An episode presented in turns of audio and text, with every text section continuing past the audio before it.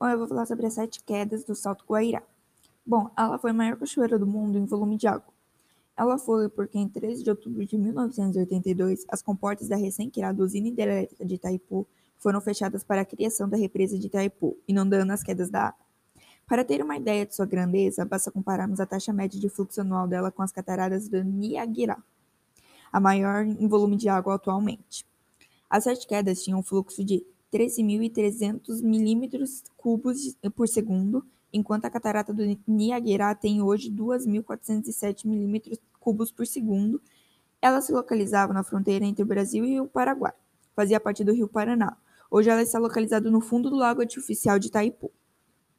As quedas localizavam-se em um ponto onde o rio Paraná era forçado através de um estreito desfiladeiro na cabeça das quedas.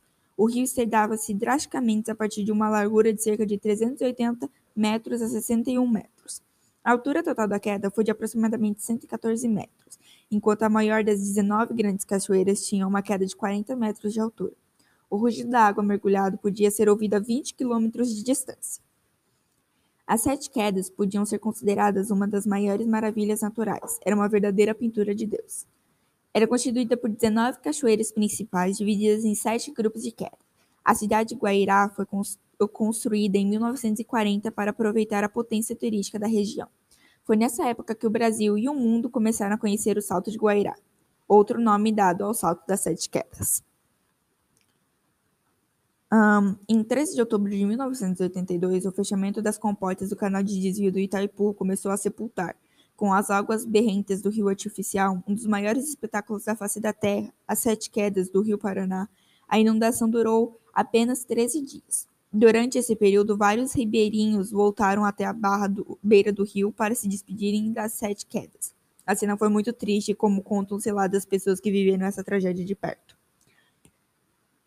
Antes e durante a inundação das quedas foram feitas várias manifestações, mas não surtiram efeito.